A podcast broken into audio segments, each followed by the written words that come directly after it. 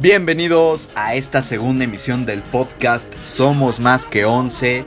Mi nombre es Marcos Hernández y el día de hoy, 13 de mayo del 2020, les voy a presentar las noticias más importantes del mundo del fútbol de la semana. Comenzamos. ¿Sabías que... ¿Sabías que Pumas no ha tenido un campeón de goleo en la Liga MX desde el Clausura 2004? El último en conseguirlo fue el argentino Bruno Marioni con 15 tantos.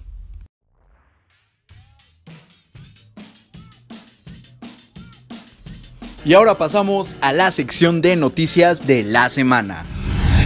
Javier Tebas, presidente de la liga, anunció que poco a poco los equipos de fútbol podrán regresar a entrenar.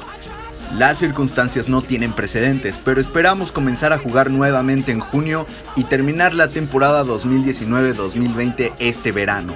Volver es ganar, afirmó Tebas. Varios equipos regresaron a los entrenamientos el pasado viernes y Tebas recientemente reconoció que le gustaría que volvieran a jugar a partir del 14 de junio la Asociación Mexicana de Futbolistas envió una carta a la FIFA en la que denuncia que en México se violaron los derechos humanos de los futbolistas al eliminar el ascenso y el descenso. Piden a la FIFA que intervenga la solución de este tema.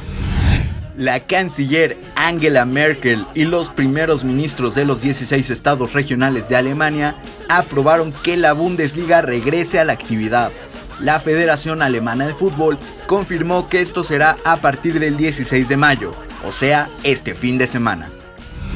El pasado 6 de mayo se cumplieron 11 años del escándalo de Stamford Bridge o el Iniestazo.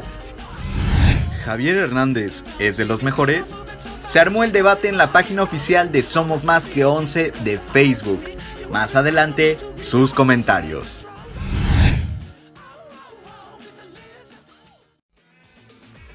Pasamos a la sección de El Debate. En esta sección, como ya les había dicho el programa pasado, ustedes pueden formar parte de ella. Esto con su opinión o comentario en las distintas dinámicas y noticias que publicamos a través de nuestra página de Facebook. Estoy muy contento porque esta semana no fue una noticia quien armó el debate, sino que fue una de nuestras dinámicas en la que nosotros les preguntamos a ustedes si Javier Hernández es de los mejores. En esta publicación recibimos más de 60 comentarios con opiniones muy bien fundamentadas de parte de ustedes.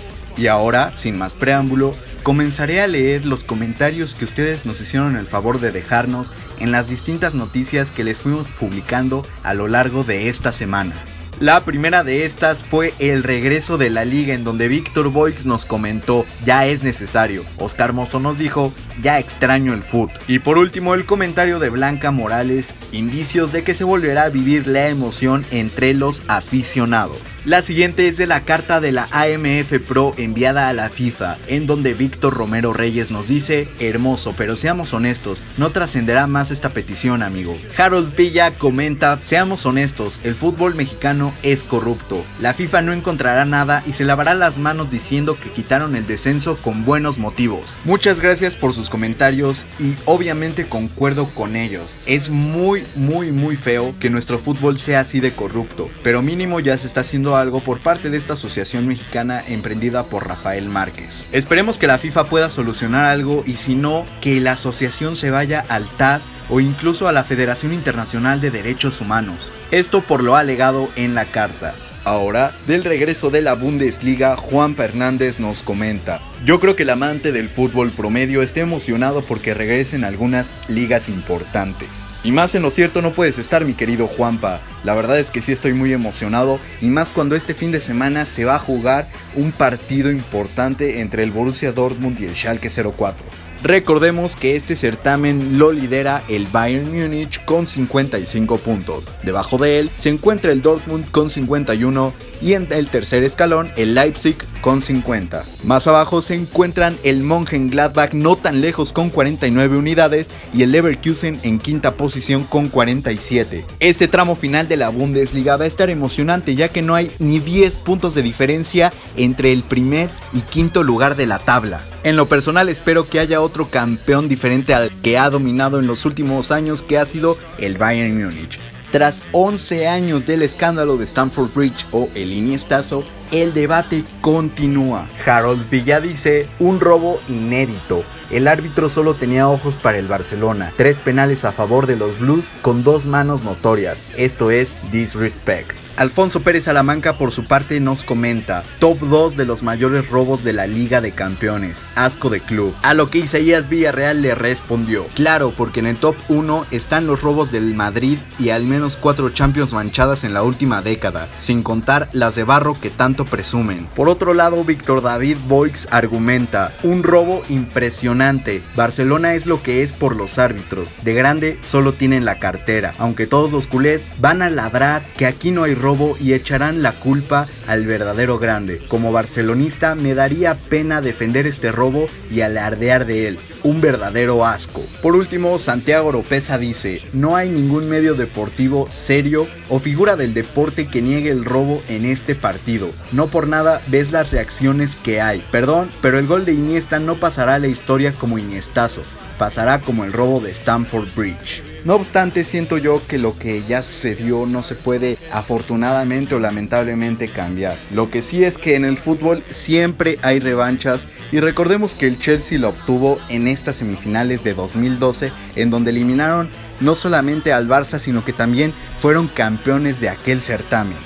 Y ahora pasamos a la última parte de esta sección, en donde el debate se hizo presente en la publicación de Javier Hernández, en donde les preguntamos su opinión acerca del crack mexicano. Víctor David Boix dice, hay mejores que él. Un ejemplo es Carlos Vela. El mismo Raúl Jiménez. Siento que este hombre ha tenido suerte, pero lo deportivo siempre ha dejado mucho que desear. Harold Villa comenta, definitivamente top 5 mejores mexicanos, ya que es el máximo goleador a nivel selección y tuvo un paso por el mejor club del mundo, el Real Madrid. Desde mi perspectiva, Chicharo quedaría en el quinto lugar. Juan Fernández argumenta que sea el máximo goleador en la historia de la selección mexicana no significa que sea muy bueno. Le aclamo sus buenas actuaciones en Europa, destacadas obviamente en Manchester United y Bayer Leverkusen, pero para mí hay mejores jugadores mexicanos que le están rompiendo en Europa y en la selección. Es más un jugador demasiado sobrevalorado e inflado por las televisoras. Andrés Ortega dice, un delantero sirve para meter goles y él lo hace. Máximo anotador de la selección mexicana, jugó en el mejor equipo del mundo y en el mejor equipo de Inglaterra. Creo que su carrera habla por sí sola.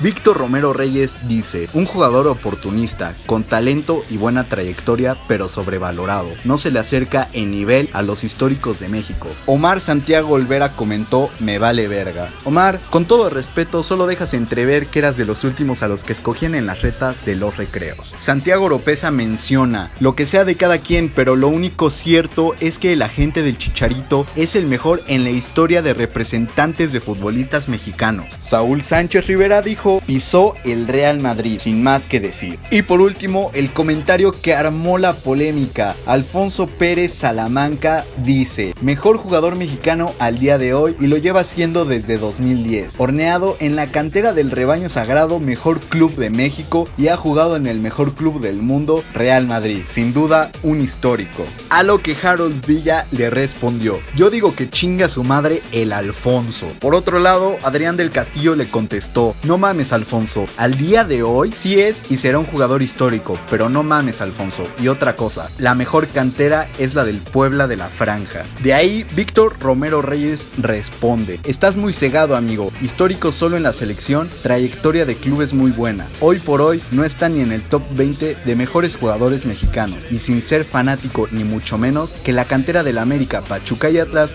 han aportado más al fútbol mexicano que la de Chiva. De ahí Harold Villa le respondió a Víctor, perdón amigo mío, pero sí está en ese top de jugadores históricos mexicanos. A lo que Víctor le contestó a nivel de selección tal vez, trayectoria muy buena pero no histórica. Harold Villa replica, claro que sí amigo, tal vez no está en su mejor momento, pero recuerda los goles que tuvo que marcar para ir a Manchester, cómo se dio su salida y su llegada al Madrid y sus muy buenas actuaciones. Ancelotti dijo, si por mí fuera te quedabas en mi equipo, pero ni yo sé mi futuro. Por otra parte, Víctor Romero Reyes le dijo a Harold, Manchester muy buenas actuaciones, pero amigo, jugar una temporada y nueve goles por más chingón que suene, decir que lo hizo en el Real Madrid, pues no es histórico, bro. A esto Adrián del Castillo se metió a este debate diciéndole a Víctor, mi estimado y querido amigo, no puedes menospreciar la carrera a nivel club del fantástico CH14, jugando nueve temporadas continuas en las mejores ligas del mundo. No cualquier jugador mexicano logra jugar en la élite del fútbol mundial. Ahorita no está en su mejor momento, pero grandes alegrías nos dio jugando en Europa. Es de los mejores jugadores que ha dado Sin ninguna duda.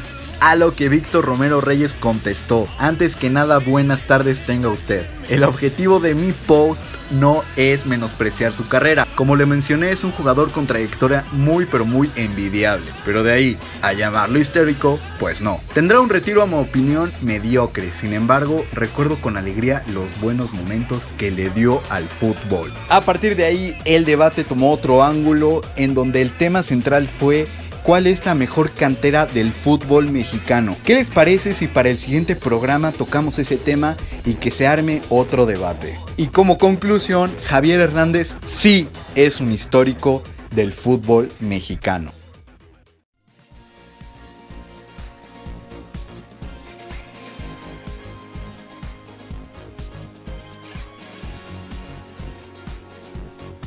Y bueno, hasta aquí la emisión del día de hoy. Agradezco mucho, pero mucho sus comentarios en las noticias que hemos publicado a través de Facebook, en donde nos encuentran como Somos Más que 11. Les envío un cordial saludo a Adrián, Alfonso, Andrés, Blanca, Harold, Isaías, Juan Pablo, Jonathan, Oscar, Santiago, Saúl, Víctor y Víctor David, que fueron quienes armaron el debate esta semana.